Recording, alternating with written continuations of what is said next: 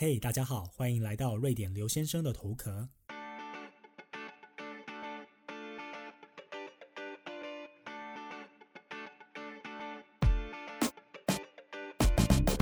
嘿，大家好，欢迎来到今天这一集节目的播出。目前的录音时间是斯德哥尔摩的五月十五号下午五点半。也就是说，我才刚刚的结束这一整周的工作，现在是周五的晚上傍晚的这个美好时光啊！这个礼拜真的是忙到翻掉。我原本以为说，在这个疫情爆发的初期，想说大家都应该在家工作，所以工作量应该不会那么的大，虽然有很多的不确定性。可是看来呢，大家这个适应的新常态适应的非常好。尤其如果你待的公司是一个很容易就生存下来的公司，为了要继续生存下去，总是会有很多的办法可以调整你的路线、调整你的策略等等的。那现在呢，也已经在家工作两个半月了，所以我觉得很多事情已经重新调整完了，重新上了轨道。那目前是不知道这样的情况会持续多久。可是，如果大家有在看新闻的话，应该知道说，Twitter 在台湾应该翻叫推特。我我真的很推荐这个媒体，因为它非常的快，然后呢，资讯量也很大。重点是它有这个字数的限制，所以你不会说看很多文章看很久，你可以非常快速的从每一个主题跳到其他不同的主题。那基本上，这个世界上所有最有名的人。或者是最有权势的人，他们都会有这个 Twitter 账号，所以在上面你可以看到很多的东西。他们在这个礼拜呢，宣布他们在西谷那边的员工可以无限期的在家工作，直到哪一天公司说要回办公室为止。这个是一个蛮重量级的决定啊，因为虽然说他们只是一个五千人的公司，并不是什么多大规模的企业，可是他们是非常有指标性的戏谷企业之一。所以，当他们做出了这样的宣布，可能就会影响到其他附近的公司和很多类型的产业啊，都会跟着跟进。可能大家会觉得说，这个他们很远，跟我什么事？我真的觉得这个是一个对于全球人才的一个好消息。比如说，之前很多人都会跟我说，哇，你在瑞典。那你就很有机会去帮一些有名的大公司，比如说 Spotify，比如说 H&M，或者是说 IKEA 这样的瑞典企业工作。确实没错，因为这些企业呢，刚刚提到的，他们都在瑞典是总部，所以机会也会更多。可相较之下，就是说，如果你不住在这边的话，你可能很难去帮这些企业工作。你最多可能帮他们在，比如说台湾的分公司工作好了。可是呢，当现在 Twitter 他们愿意，就是说大家都可以在家工作，都不用进办公室见面的情况下，那是不是他们的招募的标准可以放眼到全球所有的人才了呢？也就是说，可能有一天你就算在台湾。你也可以帮你心目中的这个梦想的企业去工作，因为如果他们就再也不用说你一定要去办公室，或者是你一定要有这种人和人之间见面的接触。那当然，人和人之间的这个见面接触还是有它的必要性，只是说当现在可以放眼到全球的时候，我觉得这个机会应该会多蛮多的。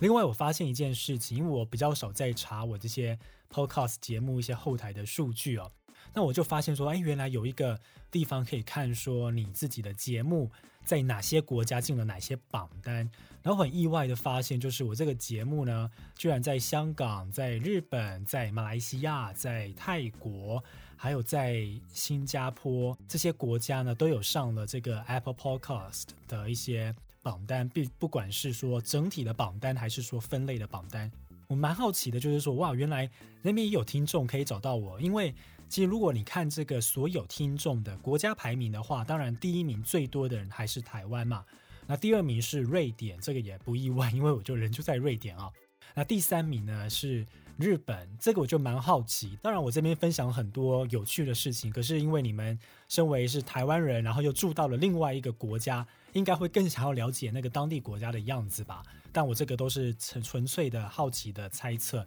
如果你有任何的这个想法的话呢，都欢迎来跟我讲哦。好，我们马上进入今天的主题。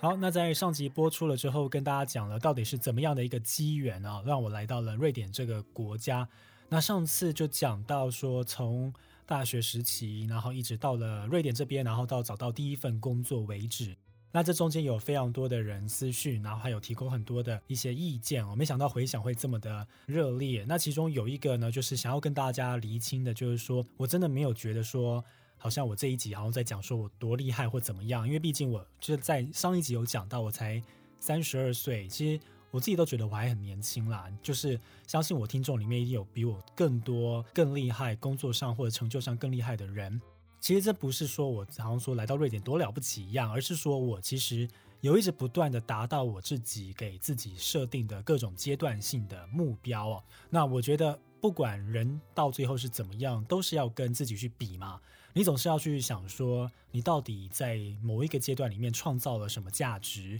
或者说在某一个阶段里面你为自己达到了什么样的目标。那有一个另外一个原因就是说，像上一集提到说，我的个性非常的好强。所以谁只要跟我说你不可能做到这个，我就会有一股冲动想要去证明说我其实做得到。那这样的个性其实也是很累的，它其实是一种自我要求的一个最大化嘛。所以我觉得就是说种种的原因加起来，就是说我一路上都非常的幸运。那我一路上我还是觉得我还蛮努力的。那分享这些经验，只是说让大家知道说，为为什么我会来到这个国家，因为可能这个是大家比较少接触到的国家，以及说我可能提供了一些经验，让现在有在听的一些人，不管你在哪一个国家，你可能都可以多少的投射一点自己的一些现在的状况啊，说不定可以帮助到你或启发到你，我也是觉得很开心的。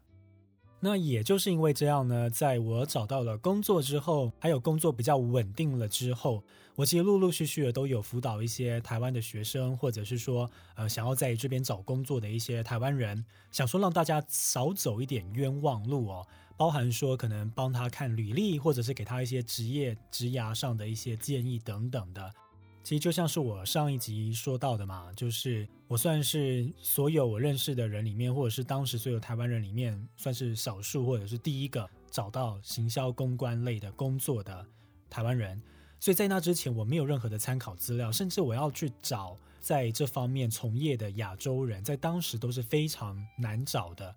所以我想说，如果我现在有走过了很多的冤枉路哦，那我是不是可以把这些事情分享给大家？大家就不用再重走一次啦。而且，其实越多人加入这个产业，对我来讲也是越好的嘛。好，那就讲到说开始找工作这件事情。那其实这个过程非常的辛苦，因为除了说你对于很多事情的不确定之外，也没有人可以给你指引，然后又有很多人说啊，这个事情应该是不太可能的，或者是说，哇，你有这样子的想法很好啊，可是我们就是没有看过有人做这样子的事情，所以可能不适合你。那这个期间呢，最重要一件事情还是说，当你在找工作的时候，你是没有薪水的，所以这方面的自己的财务上的支持也是很重要。所以我就在这个过程当中有做过各种不同的事，就是真的是什么活都可以接。那个时候，连我这样子就是不是那种很壮硕的身材，还去当过搬家工，你可以想象吗？就只是为了赚一些钱。所以呢，当时就是一直在不断的努力之下，好不容易就有了一个第一个机会啊。那当时这个第一个公司，虽然他不是正式的员工，只是是一个合约工，但是我也是很心满意足了，因为凡事起头难，更有更何况说他是一个很有名的瑞典公司，叫做 Ericsson。那中文的话翻叫爱立信。我相信大家应该在脑海中一定会想说：“哎，它不是叫毅力信吗？他们已经改名很久了，而且他们跟 Sony 已经没有关系了。爱立信呢，他们是做什么的？他们就是做大家手机的那个讯号的这个基地的接收设备。比如说，大家要打手机打出去，你中间一定要有一些硬体的设备去连接这些讯号啊，传送。他做的就是这个事情，他并不是做手机哦。那我一开始就是做这个行销入门的工作。”那其实刚开始的时候，其实什么都做。你不管说行销里面各种的事情，还是说做公关这样事情，就什么都可以去碰它。我其实现在也是很鼓励，就是现在的有一些要进入这一行的学生，你不要去想说你一定要做什么事情，因为它其实每一件事情都是连在一起的。所以当你要成为这个领域的佼佼者的时候，你应该是这些大小事情都要去碰触一下，去了解它运作的原理。去了解他说他的呃做这件事情的好处啊坏处在哪里，你才可以慢慢的帮助你之后去想说你真的要去专精在行销公关里面的哪一块。那所以当时就是真的是什么都做，然后呢，做了一段时间之后呢，非常可惜的，当时他们因为一些改组的原因，还有一些内部的一些种种的因素，他们没有决定要续我的约。于是当时我就知道说我要失业了。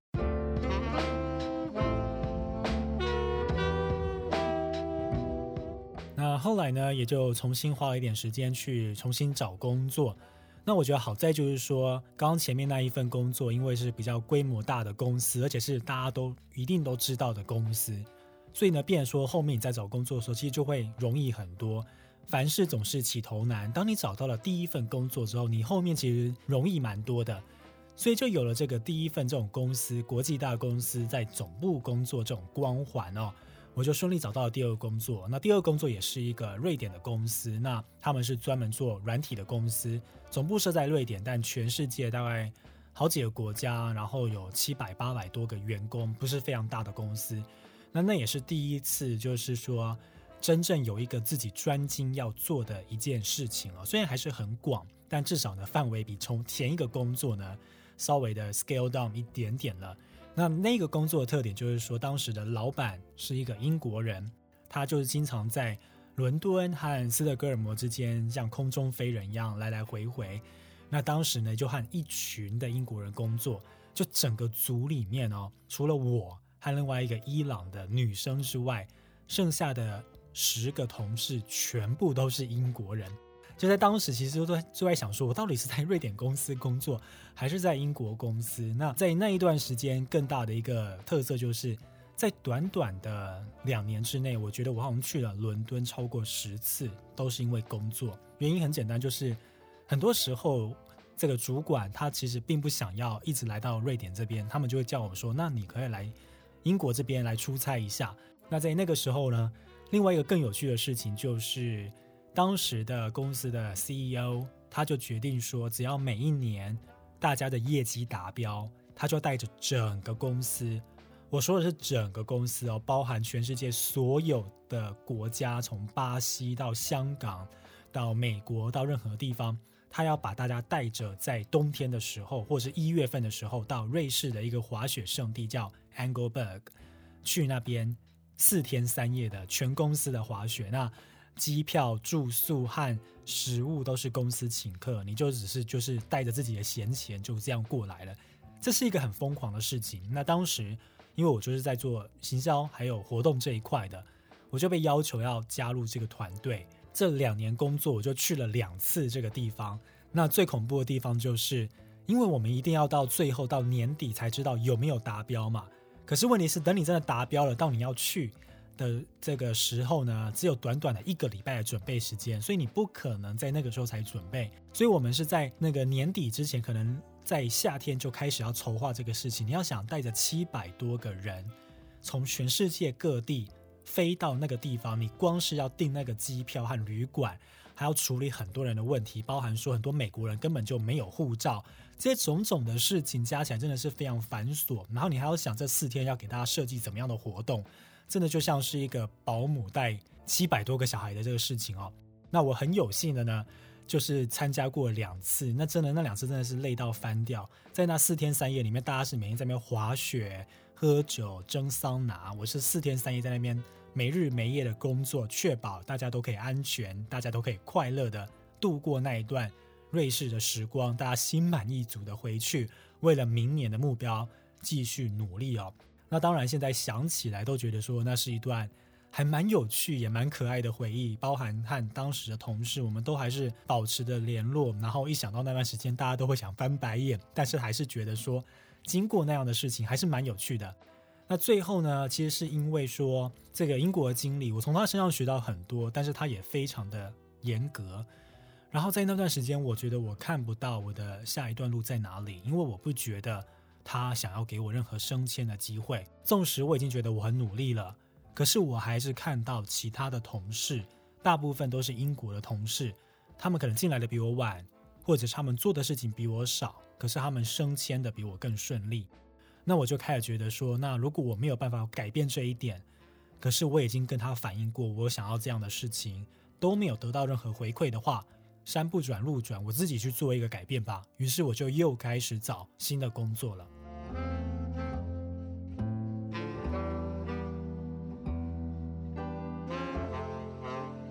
后来呢就到了一间公司那它呢是瑞典最大的私人电信集团有点像是台湾的台湾大哥大一样的道理哦。那我在那边呢工作了三年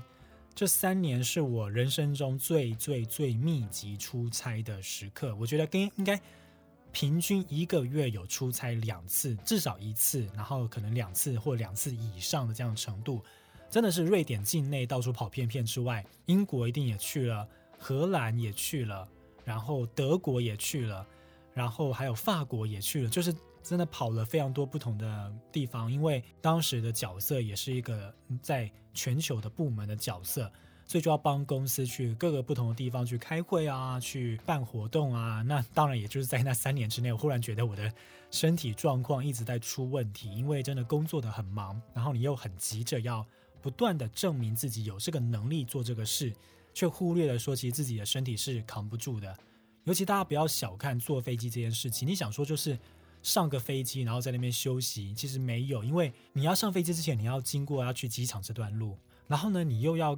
啊，这个进机场之后要安检，要去过海关，种种的事情。就算你正在坐在飞机上的时候，你还是在为你的下一个行程做烦恼、做准备。所以这样一整个下来，它其实是很耗费体力和脑力的事情。那在那一段时间做过也是比较有趣的事情，就是说大家应该知道在。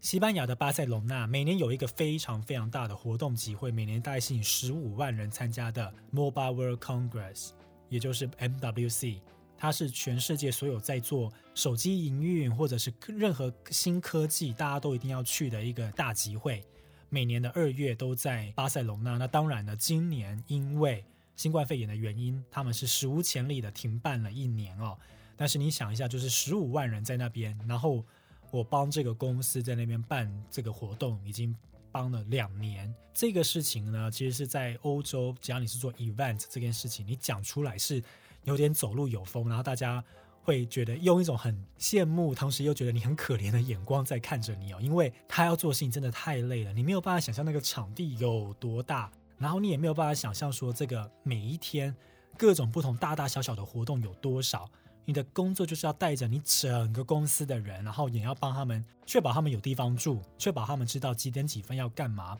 然后呢，你的高层是不是在什么时候要去会见谁？同时间，你还要确定你的公关部门有帮你发新闻稿，然后你还要确定你自己的展会的会场里面一切都是正常的在运作着。这是一个非常大的工程。那我经过那个两次的事情，我真的成长了非常多。看到呢，很多人知道说他们应该要怎么样去做这件事情，那我也从他们身上学到很多，非常多之前都没有想过可以这样做的事情啊。那后来我就开始进入了一段职业的倦怠期，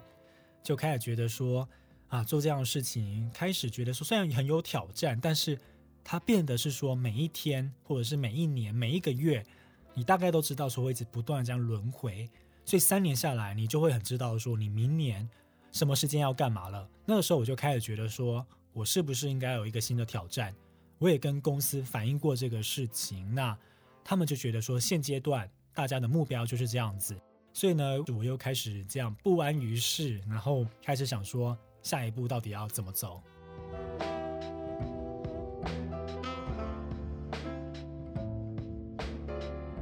那就大约在一年半前，有一间非常大的美商，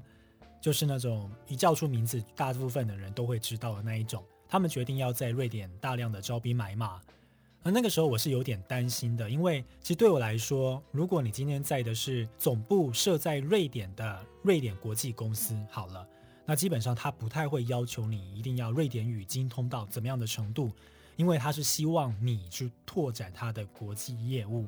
可是，当今天是一个外商要进入瑞典来的时候，他理所当然的是想要在这个国家或这个区域呢发展他的这个业务嘛，所以他可能就会蛮需要你有当地很多的知识，以及说当地的语言能力。所以当时我想要申请这个职位的时候，我就不觉得说我可以成功。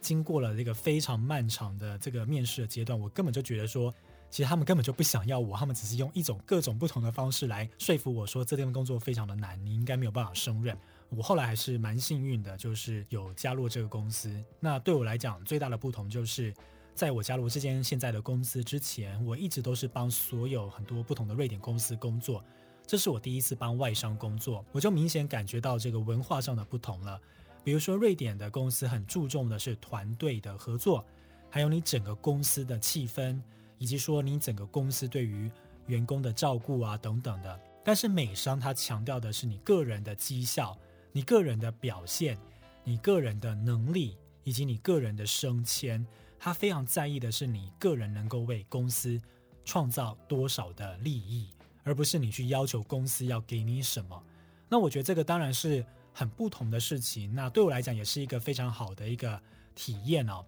就是在你帮瑞典公司工作这么久之后，你要去了解说外面的世界到底是怎么样想的。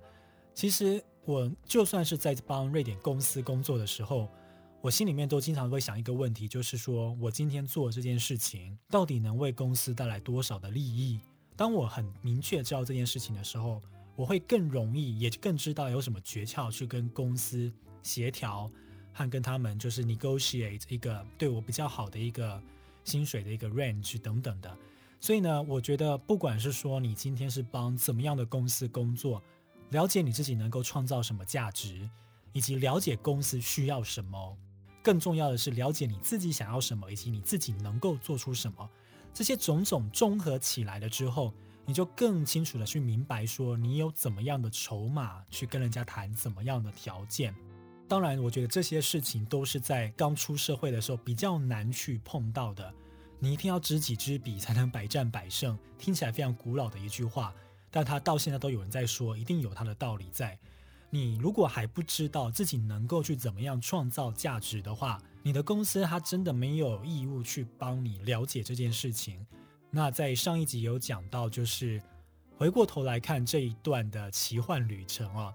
我真的觉得就是柳暗花明又一村。当时很多我觉得不可能的事情，可是因为可能我很好强，或者是我就是一股不认输的一个个性，把自己给累死。我一步一步的，就算没有办法马上达到，我到后面也都还是可以让自己稍微满意一点的成果。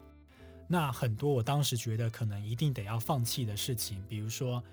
如果有听上一集的就知道，我其实有一个很大的梦想，就是我希望可以做新闻业，我想要成为一个可以报道很多事情、写很多故事的记者。当时当然是没有办法达到，后来我也没有走记者这条路。可是我在两年前开始。因为我很喜欢写东西，我就开始成立了粉砖，开始写东西。那也很幸运的被一些媒体看到，有转载我的文章，或者是成为专栏等等的。那这些我觉得都间接的帮我实现了想要走新闻或想要做记者这样的一条路。所以这种种加起来，我觉得都还是很幸运的。那这个也告诉我一件事情，就是说，其实你今天真的很想要什么事情的话，只要你对于那个事情的热情和兴趣还没有熄灭的话。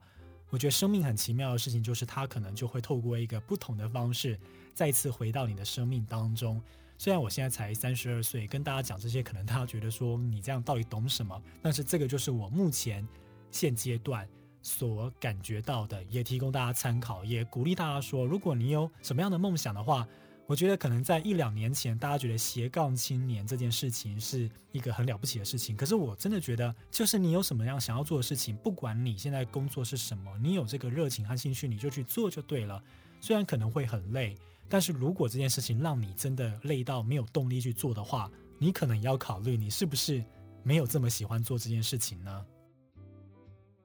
马上进入我们的最后一个单元。好，在这个单元里面呢，会回答大家之前的一些留言，还有一些问题哦。那再次提醒大家，就是你们可以去 Apple Podcast 下面留言，或者是你们可以传 IG 的私讯给我，在 IG 上面搜寻瑞典刘先生就可以找到了。好，这边呢，第一题问说，请问瑞典男生是不是都很帅？那我觉得这个问题就是跟这个世纪以来长久大家的审美观都是聚焦在西方的那种审美观为主。那如果大家可以觉得说，长得好看的男生或女生就是要像西方那样子的话，那其实最标准或传统瑞典的长相，可能就最符合那样的形象嘛。比如说身材高挑或者是高大，然后呢五官深邃，然后金发蓝眼睛。可是我有在很多的文章里面有讲到说，其实这个只是说占了瑞典一小部分的人，其实很多人他们可能并不一定是这样的形象哦。所以呢，这个呢还是跟每一个人审美观有关啦。来下一题，这边是一个 IG 的留言，他说：“你好，关注你的文章一年了，现在也开始听 Podcast，发现你对于很多议题都非常的理性又不带风向，比较像是提供大家一个观点去考虑。想请问你，是因为瑞典的文化都比较温和又善解人意吗？面对有情绪的人和你互动时，你该怎么办呢？”首先呢，非常的谢谢你写这个留言，我觉得这个也是我一直在努力的目标啦。像是现在说网络上有各种不同的声音，那可能呢本来就会有一些人比较激动，那有些人比较理性。可对我的想法是说，今天大家不管在跟网络上跟大家吵什么或沟通什么，重点就是要沟通。那沟通的意思就是说，你也要对方能够听得进你的话吧。所以如果大家一直用刺激性的言语你来我往的话，那个没有办法达到什么样的效果。虽然说吵架也是沟通的一种，可是如果你今天你的想法是想要让对方可以听见，然后呢，你也可以办法吸收到对方是怎么想，你才可以去知道说下一步我们要去怎么样的去解决嘛。那至于说这个事情是不是跟瑞典有关，我觉得，毕竟瑞典人都还蛮理性的，又加上说，其实你站在一个比较远的角度回头去看自己的国家的时候。你会发现说很多事情其实它真的是需要蛮理性的去想。那包含说，虽然我比较少遇到，但如果在粉砖上面，如果有一些人跟我意见不一样的话，我其实蛮开心的。只要大家是用理性的角度在讨论的话，那如果是带有谩骂或者是带有一些情绪性的字眼的话，我通常不会理，因为我觉得你的心情还没有处理好，你的心情还没有处理好之前，你没有办法去处理事情的，因为你没有办法跟我沟通。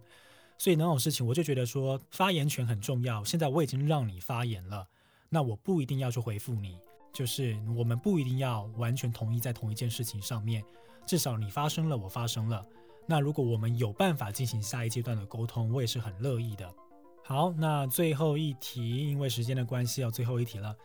我其实很好奇，你有哪些事情是来瑞典之后，因为瑞典跟台湾的习惯不同而去改变的呢？这题啊，我想了一下，我觉得有以下几点啦。第一个就是说，吃的非常的健康，因为你都要自己煮。当你在自己煮的时候，你就会发现说，外面的食物放了多少的味精和糖和盐，所以这方面绝对是有改变的。另外就是说，变得非常的定时间去运动，因为瑞典人真的是太爱运动了。有时候你我们办公室里面会有同才压力，如果你没有去讨论说你上个礼拜去健身房怎么样怎么样的时候。感觉好像同事就会觉得说你是一个病恹恹的、只爱工作、不照顾自己的人哦。另外就是说，人和人之间的距离哦会保持得很开，不管是心理上还是生理上的。生理上就是说北欧地广人稀，所以基本上我们不用靠得很近。心理上就是说，我就不会太去想要知道说他的家庭状况怎么样，他的感情状况，或者说他怎么想，除非对方愿意主动告诉我。那所以也是因为这样子，我觉得看事情呢。变得比较圆滑一点，因为我觉得大家就是生活在这个世界上嘛，尤其是说，不管你是朋友还是同事，大家都都还是独立的个体这样子，所以不太需要去介意说他现在要做什么，他以前做什么，或者说他未来怎么想。那重点就是说，我觉得你应该要性格上有非常强烈的独立性，以及可能性格上要有一点点孤僻的人。可能才会在瑞典活得比较好。比如说，像是我这样子个性的人，我就觉得蛮适合瑞典的。每次回台湾都觉得很嘈杂，或者是说有各种千丝万缕的那种人际关系需要去维持哦。在瑞典这边呢，当然就单纯一点。